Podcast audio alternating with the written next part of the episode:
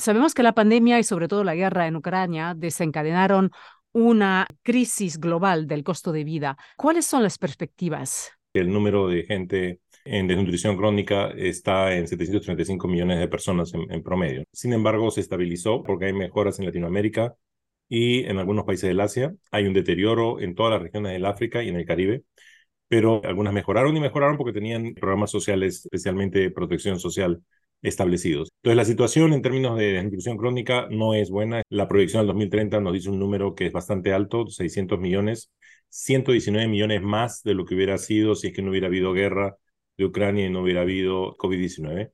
El número de gente que no tiene acceso a dietas saludables es 3.1 billones de personas y todos los indicadores de nutrición no están en camino a lograr las metas del ODS. Hemos presentado el reporte de los hotspots, que son los países que pueden estar en peligro.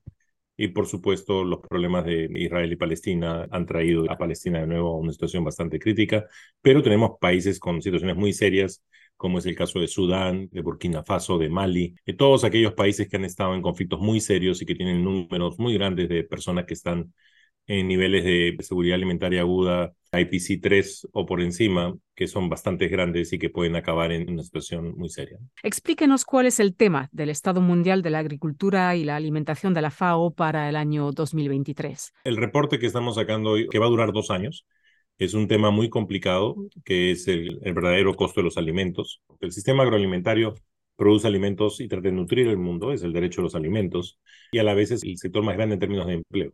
Pero encontramos bastantes fallas de mercado que no han permitido que este sector agroalimentario pueda cumplir con esa meta. El reporte lo que busca es apoyar el proceso de policy making, de decisiones de los gobiernos y de los consumidores para tener una mejor idea de cuáles son los costos no contabilizados cuando vemos la producción agroalimentaria. Y eso es lo que le llamamos costos ocultos, que necesitamos tomarlos en cuenta para ver cómo asignamos los recursos. ¿Y a qué corresponden lo que llaman los costos ocultos? El precio de mercado hoy en día se decide en oferta y demanda, pero no son mercados perfectos. Si es un producto procesado que tiene contenidos que hacen daño a la salud, no va a incorporar la externalidad que genera en términos de salud de los consumidores. Lo que hacemos acá es medimos esos costos. Entonces, lo que estamos haciendo es incorporando y cuantificando esto más que diciendo es un costo que debe agregarse para el precio, no, por el contrario, ¿no? Ahora, por supuesto, van a haber casos eh, de productos que no necesariamente son saludables, que sí puede ser que se vuelvan más costosos porque se van a poner políticas para que no se consuman, ¿no? Pero por otro lado, también va a lograr que productos de alto valor, porque van a tener más incentivos, bajen su costo y ergo puedan tener mayor acceso y podamos reducir este problema de que hoy en día 3.1 billones de personas no tienen acceso a dietas saludables. Han observado también impactos negativos de los sistemas agroalimentarios modernos.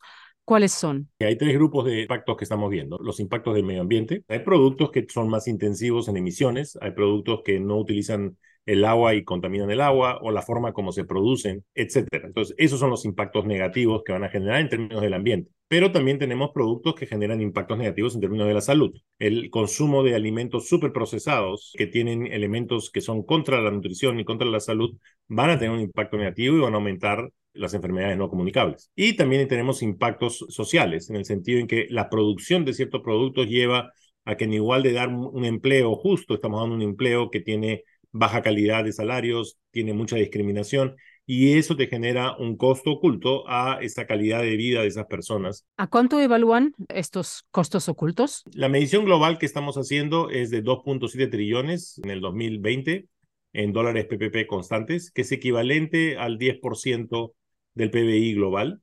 Cuando separamos los costos, los que son relacionados a salud por acceso a malas dietas, son alrededor más del 70% de los costos, 9 trillones de los 12.7. Lo que son los costos medioambientales son 2.8 trillones, que son el 20%, y los costos sociales son alrededor del 4%, que son fundamentalmente por desnutrición y por pobreza, y que normalmente están reflejados en los niveles de pobreza en el sector agroalimentario. ¿Cuáles son las recomendaciones de la FAO? Lo que estamos buscando en este informe fundamentalmente es tener una definición clara tener una magnitud nivel global del estimado de estos costos y la urgencia de que hay que transformar el sistema agroalimentario, porque estos costos se podrían reducir si los incentivos salían mejor.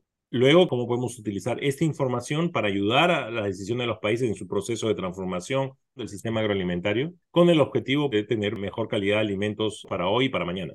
Creo que va a ser una guía muy grande para poder alinear los incentivos apropiadamente y alinear esta transformación del sistema agroalimentario para que los países tomen mejores decisiones con el objetivo de lograr bajar las desigualdades y mejor calidad de alimentos mañana.